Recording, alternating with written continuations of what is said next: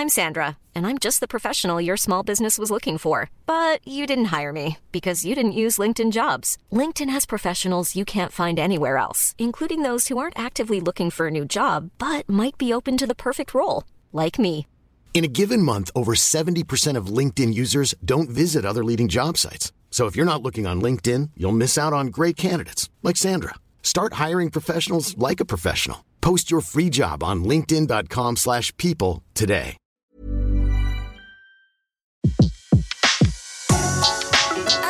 Le meilleur de séances radio est maintenant sur We Love Cinéma. Retrouvez les portraits des personnalités qui font le cinéma sur Séance Radio, la radio de tous les cinémas par BNP Paribas. Jake Gyllenhaal, membre du jury du 68e Festival de Cannes, est l'une de ces gueules d'ange du cinéma américain indépendant. Il a tourné sous la direction de David Fincher ou de Denis Villeneuve, a donné la réplique à Nathalie Portman ou Jennifer Aniston. Biberonné au cinéma par des parents scénaristes et réalisateurs, Jake Gyllenhaal fait ses débuts au cinéma à 11 ans dans le film de Ron Underwood, La vie, l'amour, les vaches, où il est le fils de Billy Crystal. C'est avec un chapeau de cow-boy vissé sur la tête que l'apprenti comédien répond pour la première fois aux journalistes. But I hope I can do more movies. J'espère que je vais pouvoir faire encore plus de films parce que, je veux dire, j'adore ça.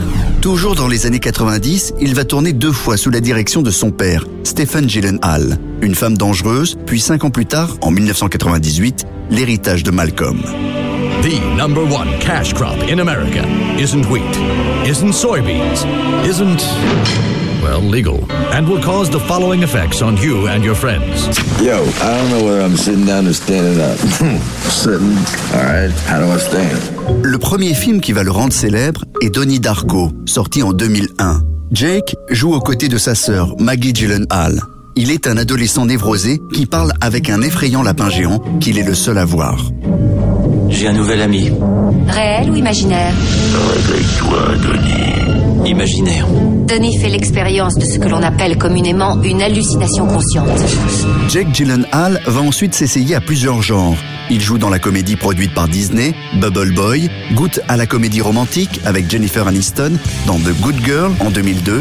Il s'essaye même au film de science-fiction en 2004 dans Le jour d'après de Roland Emmerich qui le propulsera dans la liste des acteurs bankable à Hollywood.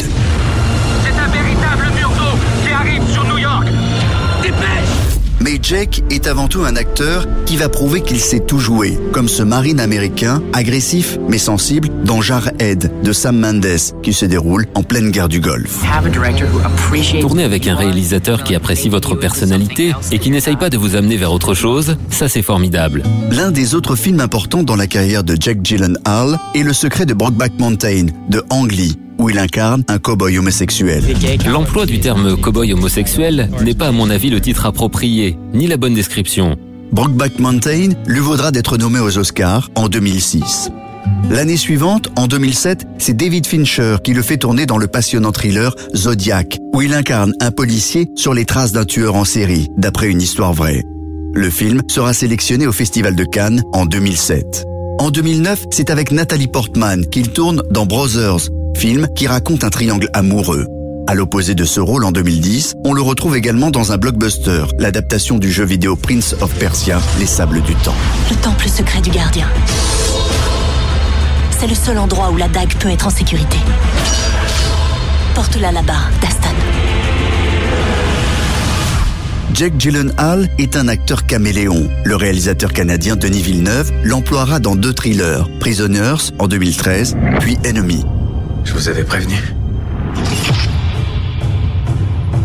Tu es mon seul enfant et moi ta seule mère.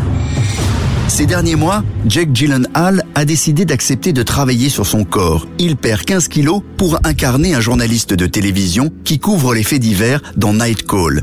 Performance qui lui vaudra d'être nommé aux Golden Globes. La perte de poids, c'était pas dans le script.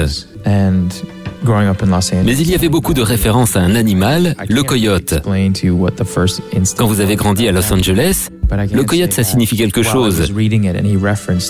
Et plus l'histoire cheminait en moi, plus s'imposait la référence de mon personnage à ces coyotes, ces animaux qui sont sans arrêt affamés. Il a également énormément musclé son corps pour jouer dans Everest, d'après l'histoire vraie d'une cordée qui a dû affronter l'une des pires tempêtes de l'histoire travaille sur son corps également pour Southpaw, en français la rage au ventre, où il incarne un boxeur à la musculature impressionnante qui tente sur le ring de retrouver sa dignité. C'était Portrait sur Séance Radio, la radio de tous les cinémas par BNP Paribas.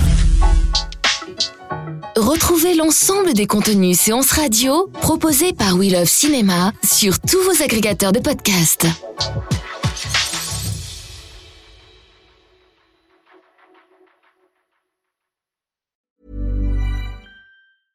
Hey, it's Paige DeSorbo from Giggly Squad. High quality fashion without the price tag. Say hello to Quince. I'm snagging high-end essentials like cozy cashmere sweaters, sleek leather jackets, fine jewelry, and so much more. With Quince being 50 to 80% less than similar brands.